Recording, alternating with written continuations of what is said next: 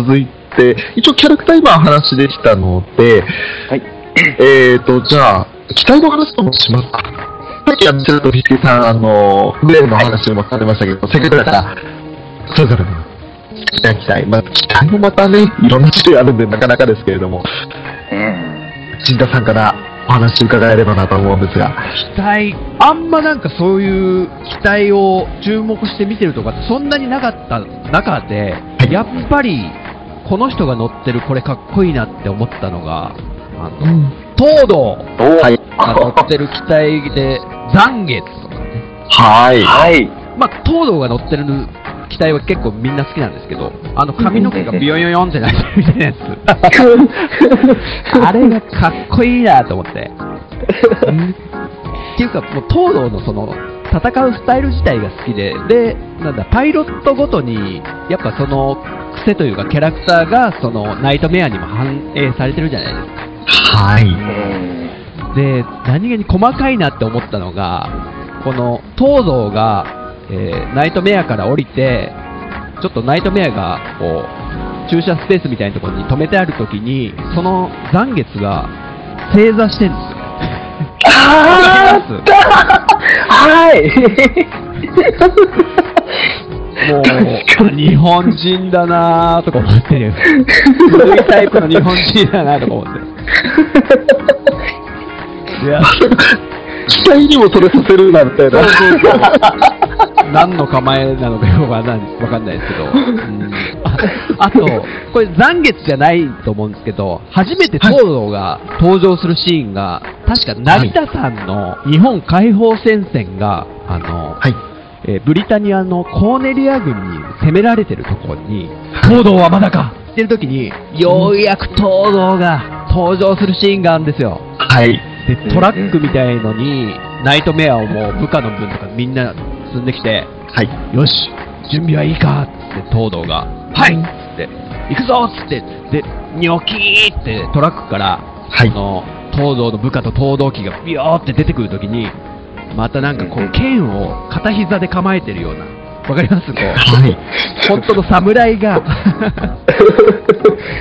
構えてるような、かっこいい状態で、シューって上がってくる出動品、えー出動シーンですか？はい。あれもすっごい好きで、うん。そういうのを含めて、ちょっと東堂自体がまあ、その戦い方とかも含めてナイトメアも好きみたいな。ってところで、なるほど。残月ということで、はい、よろしくお願いします。なるほど、ありがとうございます。じゃあ、ピースケさんは、やっぱり先ほども挙げられたグレンになりますか？そうですね、僕はやっぱ、グレンですかね、あの、シェンフーでしたっけ？あれも好きなんですけど、あー一番は、一番はやっぱりグレンですね。はい。あの、最初の副チャートを使った時がもう、鳥肌がブルブルブルブルっときまして、あ、これも成田ですね、多分。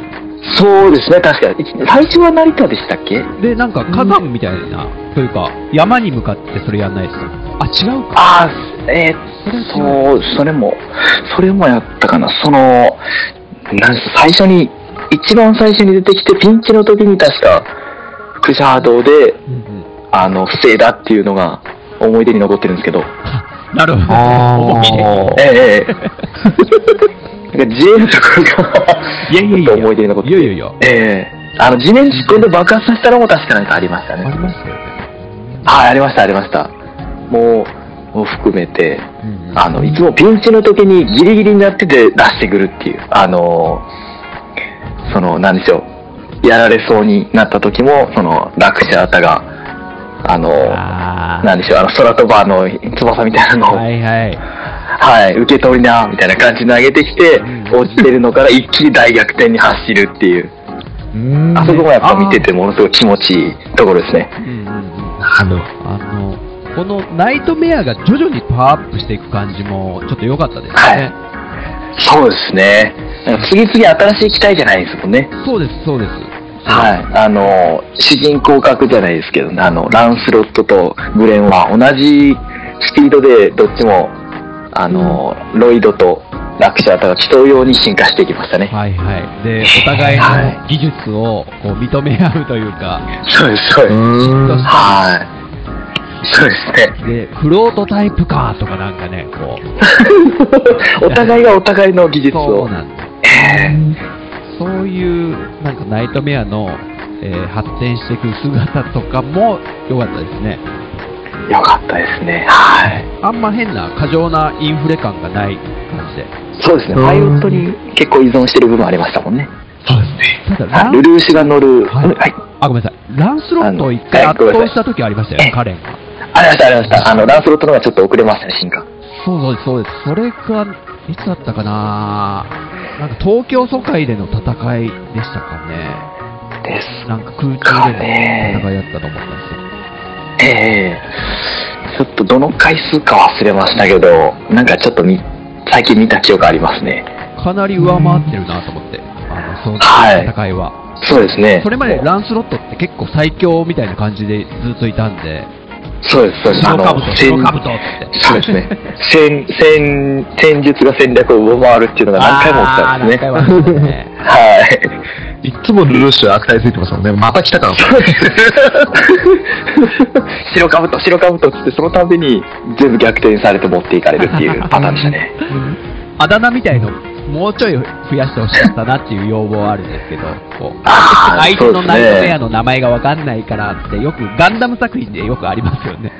そうですあね。木馬とか。そういうやつです、そういうやつ。ええええええそれちょっと、もうちょいしたかったなーって思ったんですけどね。ああ、そうですね。なるほど。いやー、でも、かっこよかったですね。かっこいいですね。はグレン。い。ですかね。翔さんは？そうですね。まあ、あのちょっとポットレでいきなり出てきてなんだこいつだって思った衝撃的なやつが、それこそあの、ルルーシュと、えー C2 が二人乗りするガウェインでしたか。あああれ出てきた時に、うわボス級のやつ来たぞーとかって思って。あの、ハドロン砲でしたっけ？ー。はいはいはい。ものすごい火力の。ね、もう、あれ？マップ兵器ですよね、あれ。あっという間にこう、くるーっと、360度くるーっと一周して、あっという間にね、殲滅させていきますよね、あれ。あれ見たときに、うわー、これが、えっと、主人公の機体なのみたいな感じがあって、すげえ、ほんとラストオスだぞとかって思いながら、なんかそれこそ、あの、普通の他の作品だったら、そんな画面が出てきたところで、あんなやつにどう対抗したらいいんだって言って、ランスロットとグレンが戦い挑むみたいな感じの構図が普通じゃないですか。はいはいはい。うーん、確かに。うんなんか本当にあの、ガンダムとかで言ったら、あの、ネオジオンがいきなりドンと来ましたよみたいな感じの勢いがちょっと描写も似てるかもしれないですね。形的なものも。あれが見たときに、うわーすげえって、しかもあの、デザインかっこいいんですよ。あの、全体的にちょっと黒基調なんですけど、ところどころその金のシャープな、すごいデザインがあって、はいはいはい。うわその辺、うんなんだろう、ガンダムとかで言ったら、バンシーみたいな機体を見た後だったので、うわ、このデザイン好きだなとかって思ったんですけれど。かなり、かなり翔さんに響いたんですね。いいんじゃないですか。ねあの、と天使というか、翼がうまい具合にこうなんか、悪そうな、なんか空が、急にね、あのと良くないやつ来たぞみたいな。悪魔的な描写ですうよね。んうん、確本当に。どこまでも、どこまでもダークヒーローを貫きますね、機体も。ねパクったやつですよね、でもあれ。パクったやつですよね、確かそうですね。そういうのに出会っちゃうっていうね。あ、でも本当にあれが一番、なんかホバリング状態で、とことんボコボコボコって全部殲滅していくみたいな。これがもう、うわ、来た来た来たーと思って。もう本当楽しかったですね、見てて。で、またルルーシュが、あの、自分で今度、操縦はあまりメインでしなくて済むようになったわけじゃないですか、C2 がいるときは。はいはいはいはい。その時のあの、ルルーシュの勝ち誇った感。俺の言う通りに次々動けみたいな感じで指示を出しながら、はいあと、はいはい。ほとんど C2 にその操縦を任せつつ、最初から出てくるんですが。であと、バリアみたいなの持ってますよね。そうそうあれ何でしたっけね。なんか、えー、アニメの中で聞き取りづらくて、そうなんでゲシオンディスターザーでなかったでしたっけ？また、その次でしたっけ？ディスターバーはあの動きを止めるやつですよね。ああ、そっか、じゃあ違います罠ね。張るやあつ。ええ、ええ、ああ、そっか、なんていう名前でしたっけ？なんだろう、ちょっとそこは、なんか、バリアみたいな感じで覚えたって。バリアとかいるのバリアとかなんとかシールドとか言っときゃいいのになとか思いながら。もうアイフィールドでいいんじゃないですかね。アイフィールド？あーもうそれにしましょう、もうじゃ あとでちょっとチェックですね。あ。はい障害なく、まあ、機体ナイトメアフレームはガベインですね。なるほど。まあね、いろいろ出てきましたけどね。後半の方の機体も結構いいですよね。ジノとか乗ってるやつとか。あー、あの変形するやつ。そうそうそうです。あれも最初ゼータガンダムみたいな。そうですね。かなりびっくりしてましたもんね。そうですね。ジノ乗ってるの今調べてみたらトリスタンですか？ああ、そうです。トリスタンです。ごめんなさい、大きい声。なんか、いえいえ。なんかちょっと角みたいになってますよね。マジンガー Z みたいな。ちょっと、ちょっと急、デザインが昔のロボットアニメっぽいなとか思いながら、昔のヒーローものっぽいなとか思いながら見てたんですけど。ちょっと可愛らしいですね。それこそガンダム色してませんでしたっけ？トリスタンは。うんうんうん。あうんうんそうですね、あの。青とか白とか赤とかですね。主人公的な色合いですよね。はい。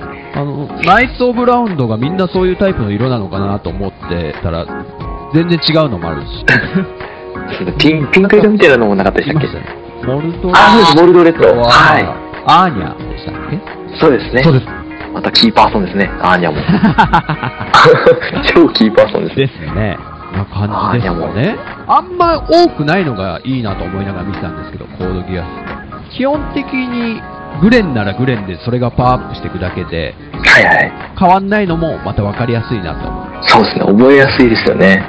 だからまた、リック・ディアスからなんか百式に乗り換えてとか、なんか、いや、ややこしい。から出てそうあと、百式とあと、メタスの色似てるからややこしいよ。とか。あんまそういうのなかった。んです僕すぐ、なんかもう覚えづらいよっていうのがすごい嫌で、コードギアスはビシッと、なんか、しててよかったですね。わかりやすい。槍持ってんなら、あの、あの、一段ね、コーネリアの一段ねとか、はい。はい、刀の人たちねとか、すごいもう、わざとらしいぐらいわかりやすくて、すごい好きでしたね。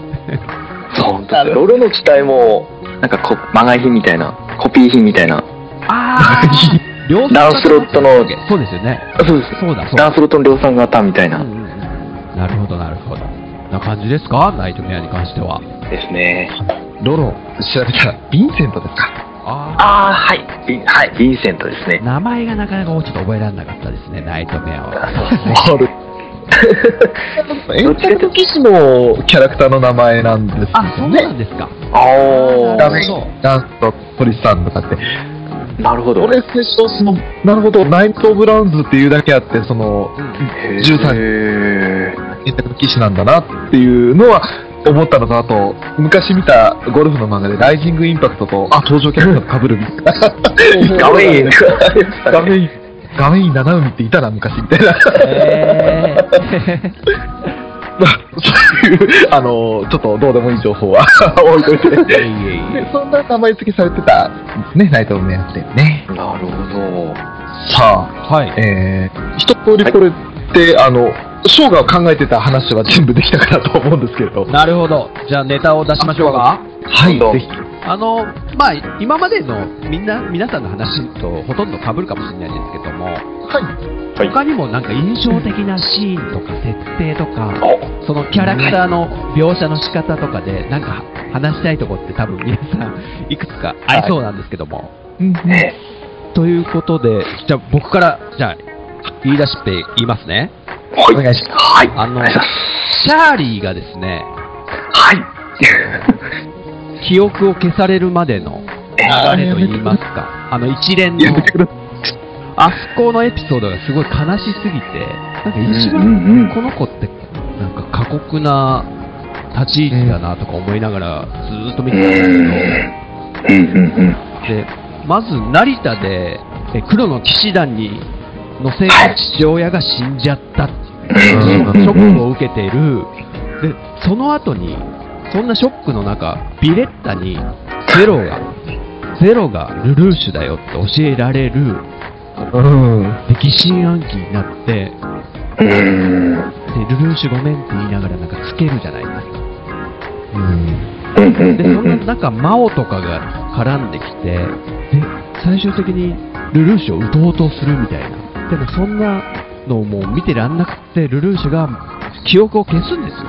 で、その途端、もう、ルルーシュのことを全部忘れてしまう。あ、はい。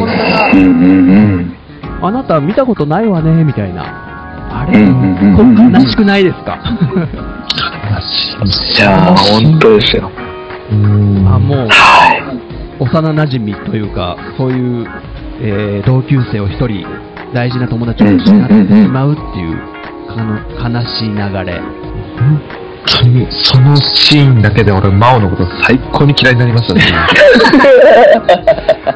あれはもう、見た目から喋り方から全部ううざいですからね。うざい本当にあの、うざさを体現したようなキャラクターだったんで、てめえこの野郎とかと思って、あの、ロープウェイの最後、終着点みたいなところで、その、銃撃たれたりするシーンとかも、本当にこの野郎とかと思ってたんですけど、まあ、あの、それ、ちょっと話進んで、シャーリーを記憶した後も徐々になんかこう思い出していくじゃないですか。そうなんですよ。あの手紙がね、自分で書いた手紙がうん部屋の中にあるんですよね。そう。それで知っちゃうっていう流れ、まうんプラス、プラス、プラス、例のキャンセラーですよね。ギアスキャンセラーを持った、ジェレミアってやつが、はい。それで、あいつがもう、せっかく消した記憶を、ギアスを解除するってことで、全部思い出しちゃうんですよね。もあ、ちょっと待って、その前に、あ、はいシャルルからもギアス受けてるんですよね。はい。わかります？あだ記憶の改ざんのギアスを受けてます。ロロ、はい。ロロって存在も、生徒会のみんなはもう受け入れてるのは、みんな、シャルルのギアスで記憶を改ざんされてるじゃないですか。そうなんです。はい。そこも全部がっさりノイズキャンセラーで、うんうんうん思い出してうんうん。要はもう、お父さんが亡くしちゃって、ルルーシュがゼロだって思ってる、あの、極限の状態ですよ。そこまでしてしまう、すごい悲劇ですよ。で、あの、デパートみたいな建物の中のシーンですよね。あへへへへ泣いたわー。ねそう。切なくなっちゃった、本当に。まあ、ロロ、はい。ロロがもう、はね、自分のためだけっていうか、ルルーシュが、うん。ロロはもう自分がいればいい、お兄さんのために、弟は一人でいいみたいなそうで、ねもう邪魔者扱いして、嫉妬ですよね、完全にあれ。はい、そうです。はい。で、シャーリーを撃って殺してしまうと。悲劇でリーのその全部の流れがすごい悲しすぎて、そうですね。シャーリーはでもそれを受け入れてなおルルーシュを許そうとしてましたもんね。出ましたよね。だから、はい。ロロが殺さなかったらどうなってたのかなとかも。そうなんですよ下手したらね。黒の騎士団とか入るとか、はいはいはい、本当に。そういう展開もあったかもしれない。で、何が悲しいって、お母さんですよ。うん。お母さんは、あの、もう家族全員失っちゃって、はい。っていうのがすごい嫌で、うんちょっと見てらんないぐらいにちょっと悲しかったですね。本当に。えー旦那と娘であるシャーリーを2人亡くしてしまった。あと、その、ルルーシュがそのシャーリーの元に駆けつけた時に、まあ、ギアスキャンセルされてるもんだから、じゃあ、またギアスかけられるってことで、あの、死ぬなって言ってギアスかけるじゃないですか。あそうですね。あはであれがでもい。いや、本当泣いてルルーシュの悲痛さがものすごく伝わってきて、連発しますはい。そうですね。おーいやーそれでその、まあ、最後、ピースケさんおっしゃった、その、ルルーシェの思いを言い残して息を引き取るシャーリーですけど、はい。コードギアスっていう作品を見れば見るほど、出てくる主要女性キャラは、みんな悲劇だなと思ってきて、そうですね。ほぼほぼみんな、生徒会長ぐらいですかね、幸せなのは。ああ、そうですね。それこそユーフィーしかり、ね一番最悪ですよね、多分。死んじゃそう最悪です死んじゃうえああ、まあ、ユーフィあれーも最悪か、あれ。あの、ーあれがあって、ロロがもう、ものすごく嫌いになるんですよね、みんな。うん。俺も、はいあ単純な。はい。あの話の後はみんなロロが嫌いになったっていう、なるええその、しかも、ロロのやつ、あの後、しらじらしく、また、いるからですか、本当に。ルルーシュの元に。ですよ。またルルーシュもそれを分かってて、うんよくやった。よくやったロロみたいなこと言うんですよね。ルルーシュ、あの、ゼロを演じなきゃいけなくてっていう感じですよね。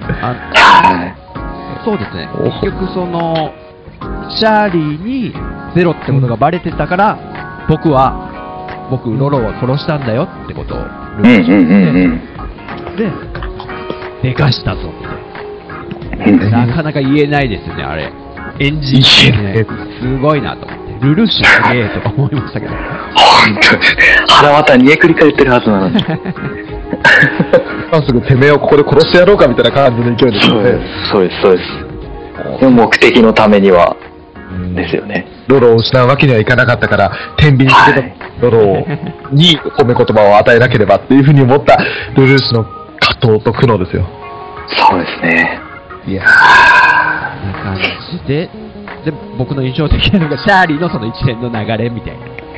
ー、なるほど。間違いないっす。間違いないですね。どうっすか？なんかあります？他に。僕いいですか？あはい。はい。いや、もうそのまんまの話の続きになっちゃうんですけど、はい。僕、ロロの、ロロのエピソードが、チャーリーの続きで、はい。もう、わかりますよ。もうロ もロロのうまさに、が回復する。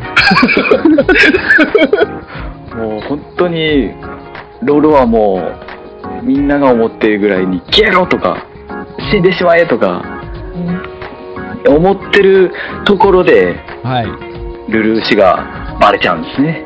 はい自分がゼロっていうのが黒の騎士団にも、もうシナイゼルの、えー策略ですけど、全てを明るみにしてギアスから何から、うんうん。ルルーシはただのお前たちを駒にしか思っていないと。ギアスという能力でただ操っていて、何も神がかってはいないと。卑怯な詐欺師だとあいつは。完全っていうに、ことで、見事に全員にバレるやつですね。あの、そうです、そうです。なんか会議室みたいなところでみんなを集めて、もうギアスにかけられた人は今まで全ての顔と名前とあ、そうです。そのあれが一致するっていうのをみんなに知らしめたところで黒の騎士団が絶望に追いやられてるっていうシーン証拠をきっちり突きつけられますもんね、あれ。顔。はいはいはいええで、えー結局、えー信じてたカレンとか扇とか玉木とかもうみんなが信じたのにっていう叫んだり泣いたりしてるシーンの後に結局やっぱりもちろんルルーシュはもうみんなに追い詰められてもう逃げられない状況絶対絶命の状況で、はい。えー誰も助けてくれないからってことで死を覚悟した時にロロが出てくるんですよねそうですね。はいもうこいつにだけは助けられたくないっていうやつが最後の最後まで本当の兄としてルルーシュを助けるっていううんもうそのロロの能力は、えー心臓を止めて自分の周りの時間を全て止めるっていう能力じゃないですかはい。はいそれをもうもちろん心臓に負担がかかってしまうんで何回もやったら本当に自分が死んでしまうっていう副作用がある能力をもう逃げるためルルーシュを生かすためだけに自分の機体にヴィンセントにルルーシュを乗せてはい。もう何百っていう機体が後ろから追いかけられてるところでずっとギアスを使い続けて。ねえ、あれは、ええ。ちょっ顔がもう真紫になってね。はうい。もう死んでしまいそうな顔をしながらもルルーシュを助けるためだけに。と、やめろロロギアスは使う。あみたいな感じで何回も。あのは時のルルーシュの心境っていうのはどうなんですか？本気で止めてんのか、本気でロロが死んでしまうことに対して心配してるのか、まだ弟思いの兄として演じてるのか。いや、あの時は多分、もう、多分本当に人間としてのルルーシュが出てるんじゃないかなと思うと、ね本当に死ぬなロロってなんか、何も考えずにただ言ってるんじゃないかなって僕は思ってましたね。確かにでも、そうじゃないと、えーロロが報われないかなって。確かにそこら辺でもう、すでにロロに対して、えお前はナナリーの代わりだみたいな、なんか、本当はナナリーにあげるはずだったペンダント何使ってんだみたいなこと。とか言われたりしてるんですよね。そうですね。もうすでに言われてますね、ロロは。うん弟とそれでもなんか認めてないぐらい言われるのに、そうです、そうです。うんはい。それでも、ロロは、もう優しくされたっていう思いを信じて、兄を助けるためだけに命を賭して逃がしてやるっていう、あのエピソードですね。はい。よかったですね。悲しいですよね。そこう見てるとね、もう忘れてますからね。う。そうなんです。忘れて見ちゃいましたね。シャーリーを殺したってこととかもうすっかり忘れて、ロロ、はい大丈夫か？そんな無理するなとか思いながら見てましたね。そうです、そうです。もう、シャーリーの肉かって、自分この野郎みたいな感じの、劇場だったのに、あの時は、ロロ死ぬなロロみたいな感じで、みんな多分思ったんじゃないかなと思うんですよね、あのシーンは。一気にロロが、ちょっと嫌な気持ちが中和されるっていうか。うんは地に落ちた評価が一気に盛り返しましたよね。そうですね。死ぬ間際に花咲かせますね。死ぬキャラクターは本当に、この作品は。それが一番の印象的なところですね。ラストはもちろん、ものすごい感動してボロボロ泣いたんですけど、うん。なぜかロロのエピソードは、あの、ボロ雑巾のようにじゃないですけど、あそこまでルーシーに言わしめてるくせに、うん。えー最後は死を悲しむのかルルーシュと思って、なるほど。えー来ましたね、あそこは。うん、わかります。はい。でしたよ、僕は。はい。いやー、あの、ショーとしては、やっぱり、ちょっと主人公のルルーシュとスザクの関係おが、はい。ストーリーを追うごとに、結局その相入れない二人だったものから、最終的にはちょっと共闘するじゃないですか。はい、はいそうですね。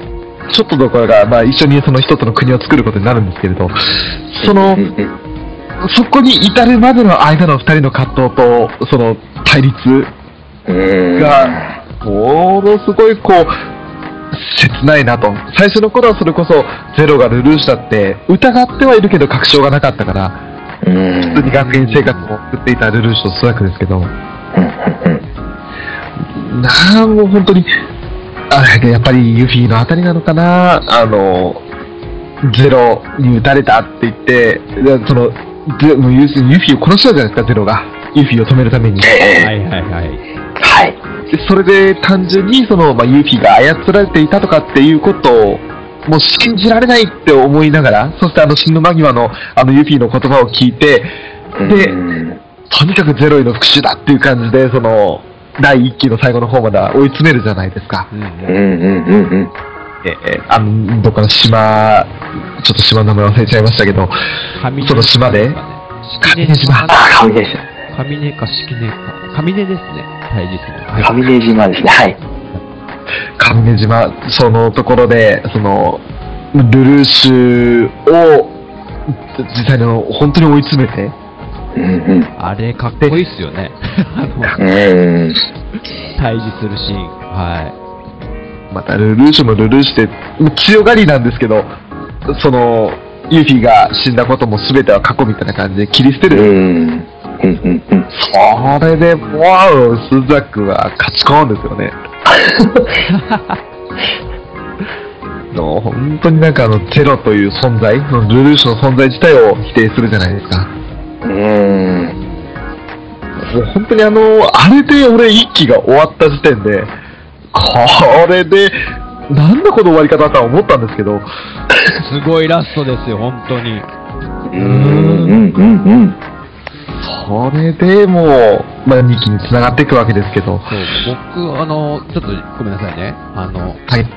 えーアニメカフェの準レギュラーのウラキングさんとゲームカフェでちょっと話したときに、はい。コードギアスってウラキングさん見てないんですか？って聞いたら、あ、1期の最終回までは見たんですよって言って、おえちょ、ちょっと待ってください。2期は見なかったんですか？って言ったら、あ、ちょっと放送が終わってしまって、2期続きやんなかったんで見てないんですよって言って、はい。あそこまで見て、なんで見ようとしないの？ってちょっとね、言っちゃいましたからね。ほらーって。ウラキングって。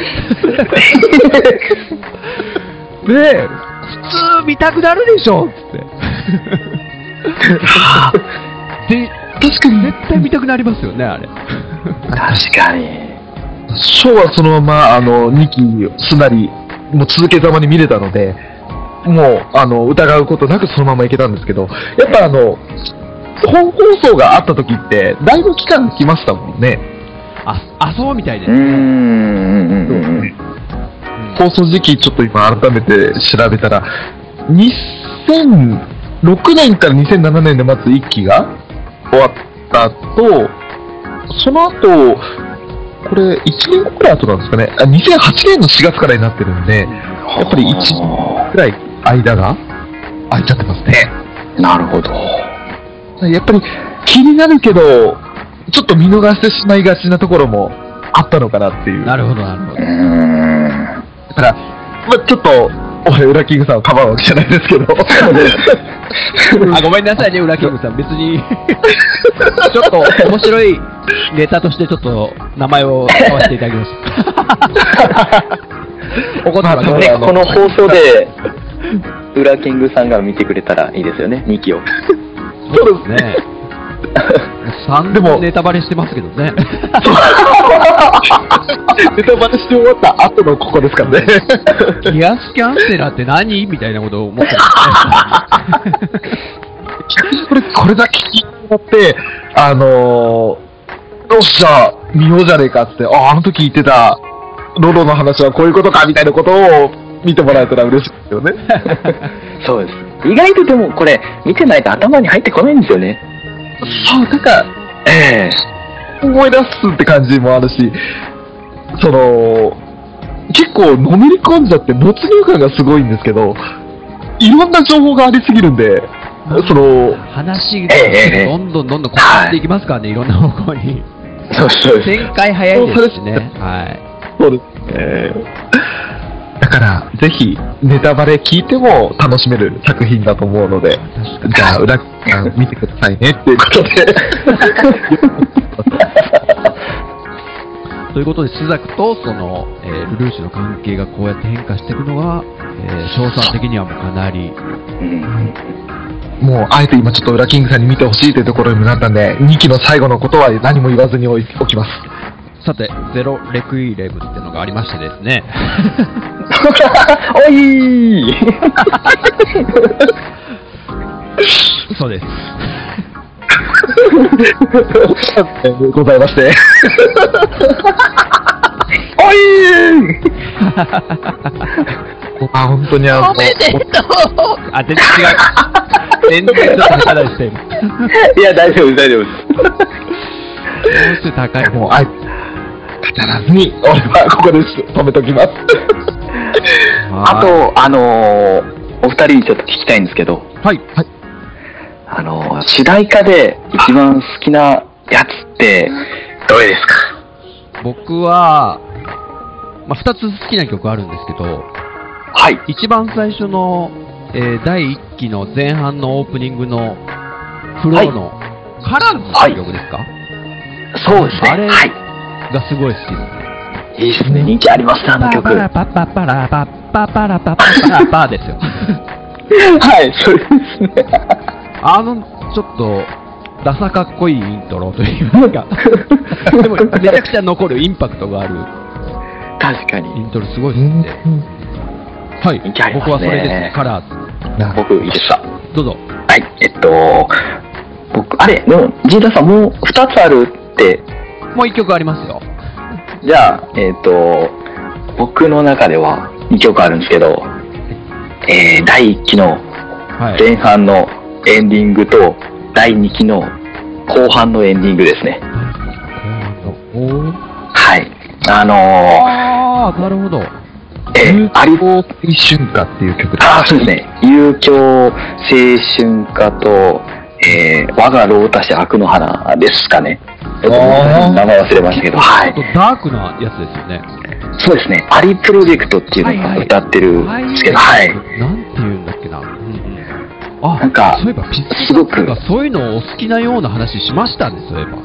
まあ、そうですね。はい。はい。でも、あそこの世界観はちょっと、すごくアニメっぽすぎて、ちょっと聞かなかったんですけど、はい。あの、コードギアスって終わる瞬間がいつも衝撃的じゃないですか。はいはいはい。うんはい。で、うわーってショック受けたまんまであの歌が流れると、もう、そのまんまガビーンって感じで口を開けっぱなしで見ちゃうんですよね。うわーのまんまで。すごいです。もう、はい、すっごい感動するんですよね。あの、えー、遊興青春歌でも、ワールド私悪の花でも、ものすごい世界観がマッチしてて、で、あの、クランプさんの絵がエンディングで流れるじゃないですか。あれ、クランプさんが絵描いてるらしいんですよ、原画は。あ、そうなんですねいいですよね、あの、ええエンディングとかで流れてすごく、はい。ええええあの絵がかっこよくて、もう、飛ばせるのに DVD 見ても毎回、もう見てましたね。飛ばさずに。で、えっと1期のエンディングで、で、えっと、2期になったら、そのままエンディングは、プロとかじゃ、あーえっと、オレンジレンジはい。やったんですね。ははいい。で、ああ、もう、終わった後の衝撃の残ってるっていうか、残響感っていうか、あれはもうないのかなと思ったら、2期のエンディングの方では、やっぱもう、あ、いえ、アリプロが来たの？みたいな感じでもう一回衝撃が来たので、あーおー、やばいなと思いました。CD 買っちゃいましたね。はい。アルバムも2曲入ってたんで、そのままコードギアスの曲が2曲入ってるそのアリプロのアルバム買っちゃいましたね。結構、アリプロジェクトっていろんなアニメとかで使われてますよね。そうですね、見たいですね。もう僕はその2曲以外はあんまりそんなに聴いてなかったんですけど、その2曲はもう本当にコードギアスと相まって合っててすごく好きですね。なるほど。と僕のもう一曲は、一期の後期のエンディングです。モザイクかけら。はい、モザイクかけるですね。同じだ。みたいな。はい。いいメロディーとかも。いいですね。耳残りがいいというか。確かに。切ないんですよね。そうですね。それで、その、ルルーシュと、あの、ナナリーと、コーネリアと、あと、ユフィの4人がなんか、一緒に遊んではいはいはい流れたりとか、はい。で、スザクのちっちゃい時とか、とか、はいはいはいあんまはい。りしっかり覚えてないんですけど、多分そういうなんか、ちょっとのもの懐かしい、えーはい。のが流れるんですよ。うなんかすん。ごい好きでしたね。わかります。曲と映像めちゃめちゃ合ってるんですよね。なんか明るいような、寂しいような、みたいな。なんかちょっと、いい雰囲気出してますよね。あの歌。なんか子供の頃はこんなみんな仲良しだったのになぁとか思って、はい大人になるとなんかね、分かり合えなくなっちゃうだな、思想の違いとか、あと所属してる国とかの違いでとか、それってなんかすごい結構、なんかテーマですよね。よく手塚治虫の作品とかにそういうのってよくあるんですけど、犬と猿がちっちゃい頃から一緒に暮らしてて人間に飼われてすごい仲良く暮らしてたみたいな、でもお互い大人になって群れのリーダーになるみたいな。そうなるとお互いのね縄張りみたいのでボス同士の争いになってみたいななるほど。そういうなんか結構深いじゃないですかこれってなんかそう犬いう犬猿の中ってやつですそうでね。すそうですなんかそういうなんあか、えー人種の違い、肌の色の違い、目の色の、あと宗教の違いとか、ーうん。そういうので、大人になると分かり合えなくなってくるなと。なるほど。コーあドギアス、もう一個深いなと思ったのが、ハーフの人たちが、カレンがハーフでしたよね。あ、そうですね。だからどっちはい。に日本人なのかブリタニアなのかみたいな。なんかどっちかがブリタニアでどっちかが日本人で、光月カレンとカレンシュタットフェルトで分かれてるんですよね。どっちの国籍を取るかみたいな、はいもうちょっと深いなと思って。だから、彼は、なんか中立の立場に行くのかなぐらい思ってたんですね、僕は、最初。あ架け橋となってね、ブリタニアと日本の、ハーフってことで。でも全然日本でしたね。そうです。敵でしたね、ブリタニアは。めちゃくちゃ、それも、でもなんでそんなに日本寄りなんだろうってのが、ちょっとそれ分かんなかったんですけどね。うん。なんかされたんですかあれですかね、あの、兄貴を、あ、でも兄貴はもうすでにレジスタンスの時に殺されたっていう、そうね、じゃあ違いますかね。兄貴もハーフですよね、多分。そうやと思います。はい、血は繋がってるはずなんで。なるほどなるハーフ、ハーフ他にいましたっけ？ハ誰かいた気もするんですけど、ーフ。そうな、そんなに、そうです。そういなかあんまったですね、なかなか深く。は掘られてなかったですね、その設定的ええに。ええええ。確かあの人、ラクシャータもハーフだったんじゃなかったでしたっけ？あー、カダクですもんね、彼女もそ。うです。中華とインドのハーフみたいな。あー、設定だなるほど全然語られてないはあ、確かに。へ曲の方出ましたけど、ちょっと時間もあれですかね、印象的なシーン、ババッとちょっと言ってみていいですか、僕。はい。ー。すごいちっちゃい、小ネタ言っていいですか、小ネタ。ぜひとも。100万人のゼロの時あったじゃないですか。あ で、はい。あれで、みんながゼロに負けて、じゃあどうやって脱出すんだ、こんな100万人って言った時に、本物のゼロがなんか遠くから島を引き連れて船で来るんですよ。なんか、う海に浮いてる島みたいなんで来るじゃないですか。でそんな、そこにゼロと、あの、さよこさんも立ってるんですね。で、そこで、ゼロがなんか、こう、語ってる時に、ちょっとだけ仮面を外すんですよ。で、さよこさんが、そこで初めて、ゼロが多分、ルルーシュだったって知るんですね。で、その時に、ルルーシュが仮面を外して、チラッと、さよこさんを見たら、さよこさんが、あー？って顔するんですよね、ちょっと。ポカーンっておーでもその後すぐに、はいみたいな感じ。そういうことですね。はいかしこまりました、ルルーシュ様みたいな。で、ルルーシュも、うん、そういうことなんだ、みたいな感じで、また仮面をすぐ被るっていうのがあるんですよ。ちょっとした仕草ですよ、これ。うんっていうのがなんか、言葉なくても分かり合えちゃう。その、サイさんの、こう、ルルーシュへの忠誠というか、確かに。ゼロにも忠誠誓ってたし、ルルーシュにも忠誠誓ってたのが、そこで繋がった、同じ人だったっていう驚きと、あっていうのが、その一コマにすごい現れてるな。すごいちっちゃいですよ。あと、スザクが散々、アーサーって猫にはい。噛まれる。ええええいつもいつも噛まれて、でも、ある時、スザクが敵に撃たれそうになった瞬間が学園の中でなんかあったんですよね。うんうんうん。そしたらアーサーが、なんかその敵に飛びかかるかなんかして、うんうんうん。スザクを救うんですよ。ああ、いつもなんかそんな噛んでたやつが、スザクのために身を挺して、猫が、っていうのがね、ちょっとちっちゃいですよ。ちっちゃくて申し訳ないですけども。いや、でもありました細かね。いなーとか、っていうのが好きだったとか、あと、扇とビレッタの恋とかね。はい。よかったですよね。いや、よかったですね。あの二人もハッピーエンドで。そう。また、記憶失ってる時のビレッタがすげえ可愛いんですよね。すっごいいい女性ですよね。おしとやかですねそう。ねえ。あのまんまだったらいいのになとかもやよかったですよね。とか、あと、笑えるエピソードで言うと、さよこさんがルルーシュの影武者をする。楽しいですよね、あれも。楽しいですね。なんかああいうルルー笑えるシュだねっていう。めちゃくちゃ運動できて。あと、あの、女の子はべらかしまくるっていう。ルルーシュをそういう人だと思って見てたんですよね、さやこさんは。すごいですよね。デートの約束、そう、しまくってとか。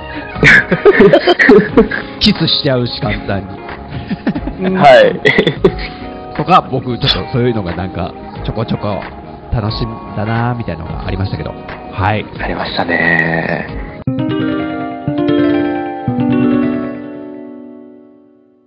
えー、それでは名残惜しいですが、エンディングとなります。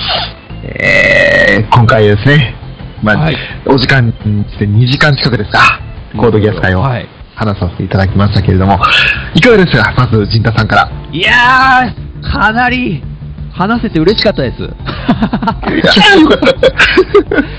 いや、ほんと、あの、コードギアスが好きってことを、僕はあんま自分の番組とかで言ってないんですよ、実は。あうんそうです。でも、はい。なんでかっていうと、すっごい大事に話したいなと思ってて、いつかどこか でそれがなんか自分の番組じゃちょっとでできそうもないなと思って、はいでアニメカフェさんに前回出させていただいたときに、はい。ちょっと翔さん、どうすか？コードギアスどうすか？すんません、なんかもう、無理やり頼み込んだような形になってしまって、本当、おかげさまで本当楽しく話させていただきました。本当、感謝です。えー、どうも、よかった。えー、翔さん、ピスケさん、本当、ありがとうございました。はい。こちらこそありがとうございます。ありがとうございます。もともとあの、アニメカフェの前身で、自分があの、ゲームカフェブログっていうのを書いたときに、このコードギアスの話をして、見ましたってことをやったときに、真っ先に反応くれたのがチンタさんだったので、そうでやっぱり、そうです。あの、すぐにリツイートといいねをいただいて、おお。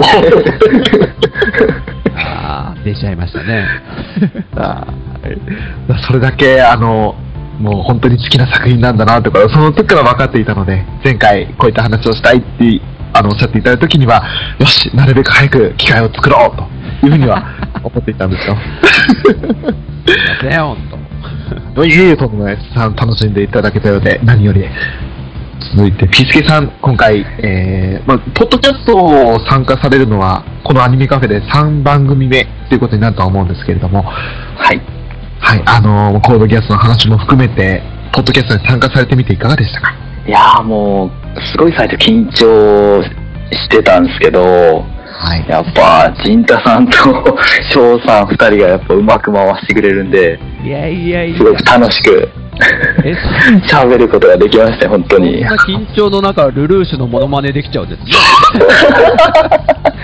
いや、もっとうまくぶっ込みたかったんですけどね、練習もしたかったんですけど、これはちょっと王の力を持ってるかもしれないですね。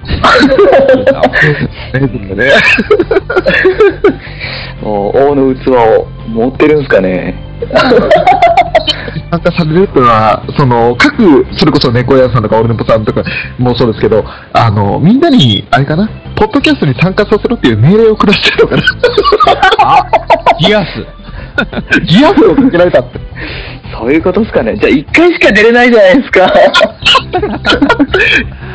多分あの、都合のいいギアスキャンセラー持ってる人がいますよ。じゃあその人にちょっと一回お願いして。ショーはあの、時止める方なんでダメですけどね。いいですね。その、緊張の中、こうやって2時間話せましたけど、じゃあ参加できて、参加していただけてよかったっていうところになりますか？いや、楽しかったです。本当に良かったです。本当にありがとうございます。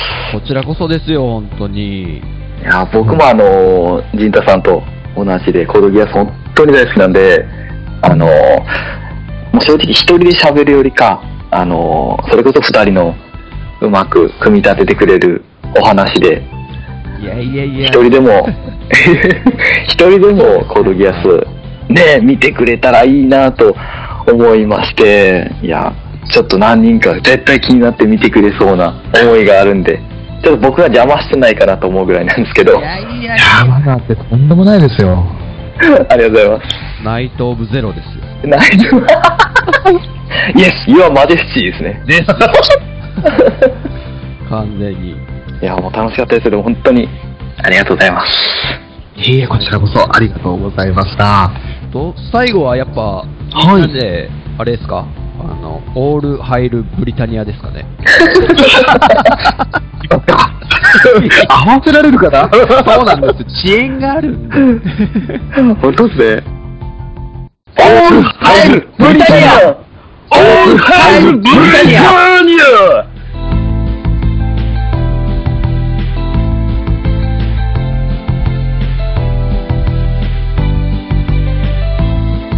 オールハイルブリタニア。ちょっとごめんなさい。なんつうこう、もっとこう、叫びを上げてる感じがいい。オールハイルブリタニア。なんか違う、なんか違う。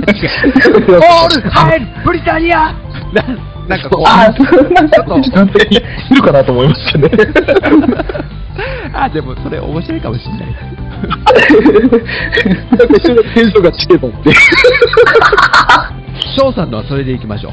それで、僕はいいっすね。もう一回僕入れますね、じゃあ。無音にします。ちょっと、奥さんにでっかい声出すと怒られるかもしれないですけど、いきますよ。オ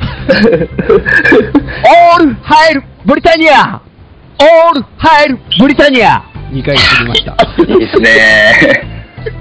ピスケさんも大丈夫ですかね いや、僕大丈夫です。あの、ぐっすり寝てると思いますんで。やばい。起こさないように気をつけていただきながら。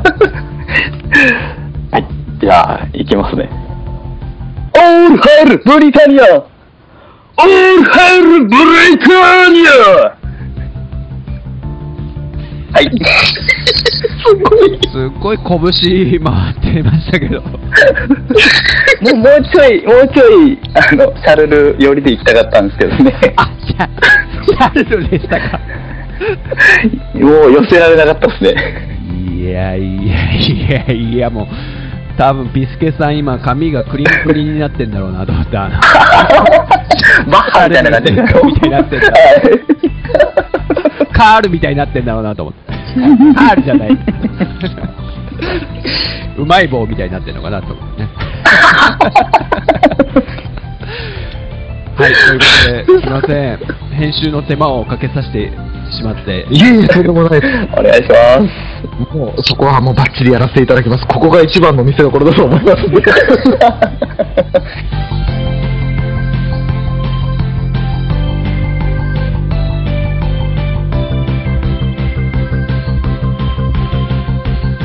ギリギリ時間いっぱいまで本当にありがとうございました。いえいえ、とんでもないです。ありがとうございました。できましたので、ありがとうございます。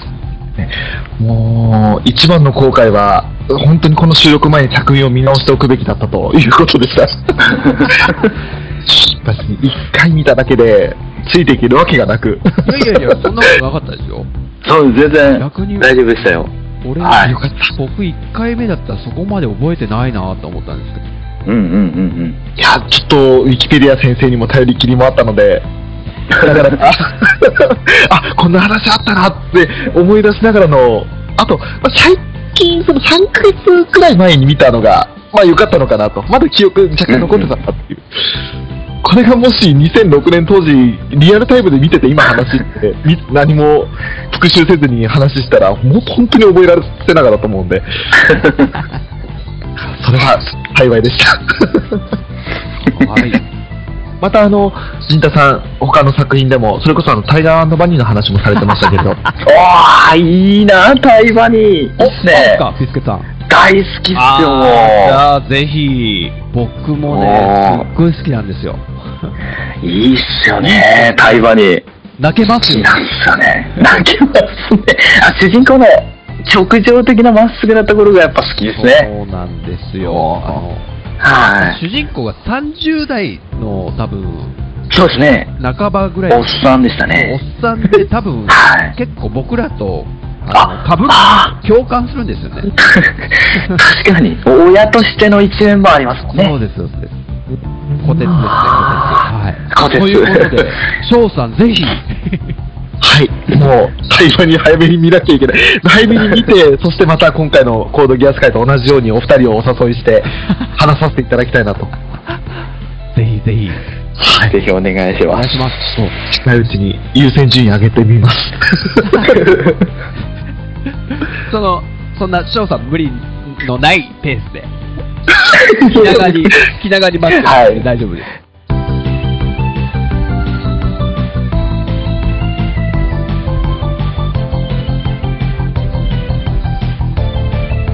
エンディングのあの、あれやってなくないですか？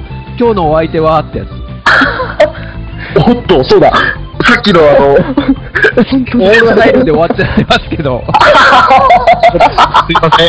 すいません。番組が閉まらないですよ、多分。本当だ。また切りましたね。あそう、そういうことか。なんか、切ろうとしてるっぽいなって思いながら聞いてたんですけど、今。オールハイルブリタニアで終わっちゃいますよ。力出し。じゃあ、これは、その紹介のアップにまた、編集で差し替えて、最後の挨拶にしておきますね。はい えっと、エンディングすいません、取り直して。えー、それでは、本日、えー、コードギアス会をお送りいたしました。私、アニメカフェのショート。はい、秘密基地全員集合から、ジンタと、ピースケでした。はい、どうもありがとうございまどうもしたありがとうございました。ありがとうございました。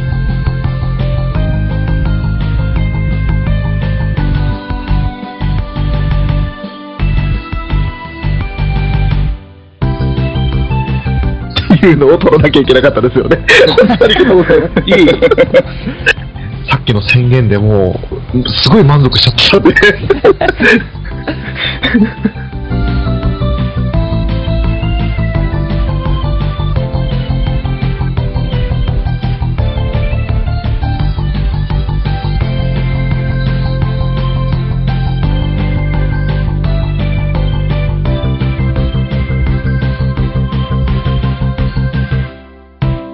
残念ながら直樹はちょっといないんですけれども、はい。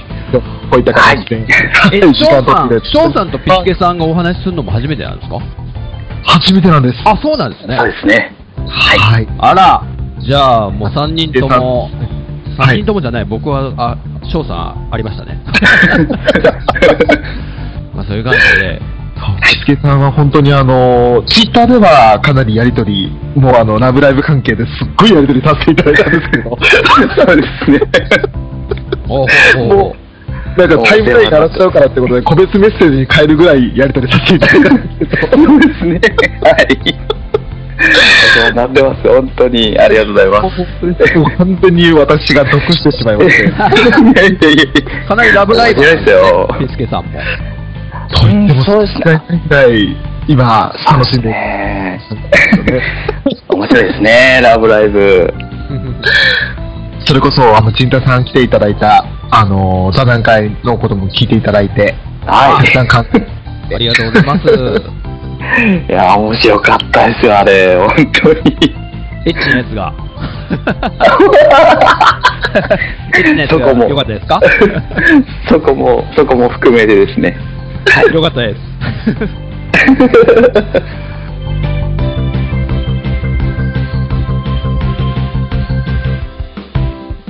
この間のあの、ドラクエ座談会とかもね、陣太さんの、あ、そうですね。出演させていただきましたね。ラブライブ座談会と、俺と直樹が入れ替わっただけのメンツで、え 本当に、あの、翔さん、ゲームカフェに、もう、レギュラー出演されないんですね。レギュラーはしないですね。あの、もともと俺がいることで取り上げられなかった作品が多かったので、あ正直俺がいない方が幅が広がるんですよ。あ、ほうほうほう。なるほど。確かに、テイルズとかも、猫缶さんとかで、あの、直樹話してたんですけど、あの、話したいねって言ってたんですけど、テイルズを俺全くやってないので、ゲームカフェじゃ取り上げられなかったんですよね。あ翔さん、それは、やってるふりをしちゃえばいいんですよ。あ。いや、はいはい、あいつねみたいな。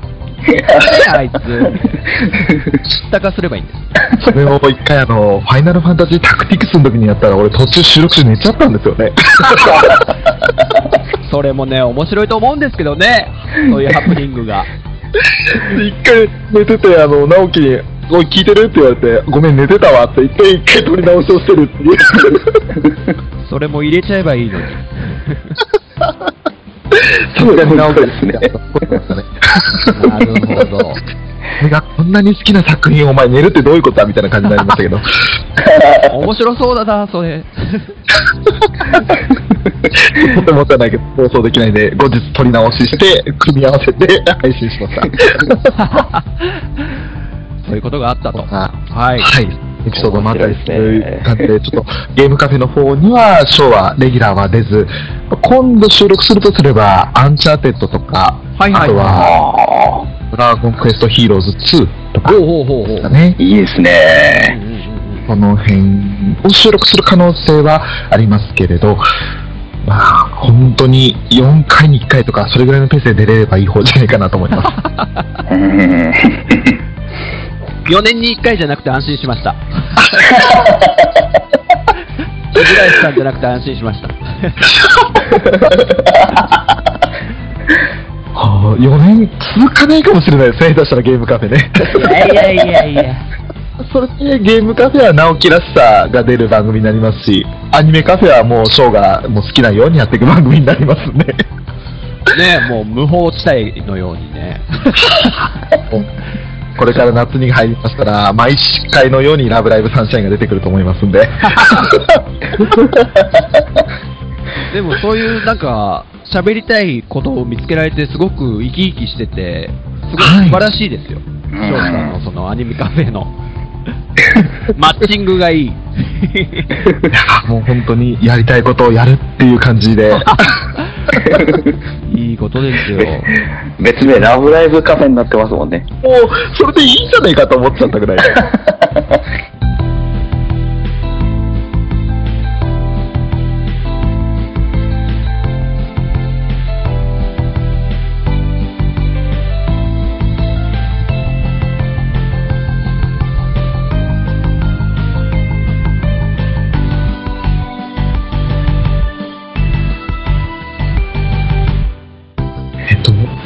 と残念なお知らせが今あって、録音がエラーになってしまってまして、はい。はい、どこからエラーになったのかわからないんですけど、来ましたね、ポッドキャストあるある。びっくりしました、今。えっと思って、今、録音状況、今、何度ぐらい話したかチェックしようと思ったら、えーって書いてあって、えーと思って。ひとまず、その、打ち切ったのが、男キャラ話した後の、え、あくしさんの、彼の話からだと思うんで、はい。そうですね。どこまで収録できてるのかなその後どこで切れたのかなわかんないけど。カレンと、俺のそのユフィと、リーシンクと今のディートハルトの話が、もしかしたら、がっさりと。ないかもしれない。バッサリと。まさか、ギアスか？消されたか？よく消されたやか？ばい。シャルルかちょうどワールドのギアス。僕が撮ってます。いや素晴らしい。メシア登場だ、これ。ありがとうございます。あーもうちょいなんかルルーシュっぽく出したらよかったな、今。切り札として出せばよかった。あ、でも、ルーシビブリタニアが出て出してくるんですよ。ああ、よかった。でも本当に陣太さんありがとうございます。えっとですねこ、ギアスキャンセラーが発動したのかもしれないですね、もしかしたら。ああ、オレンジが来ましたか。記憶を消されたと見せかけて、そう、キャンセルが。ああ、聞いたのかもしれません。だな。ちょっとね、奇跡のジンタとお呼びくださいね。本当に陣太様様。小ネタ小ネタありがとうございます。ね。厳島のね、奇跡みたいな感じでね。東堂陣太っすね、もう。そうです、そうです、もう。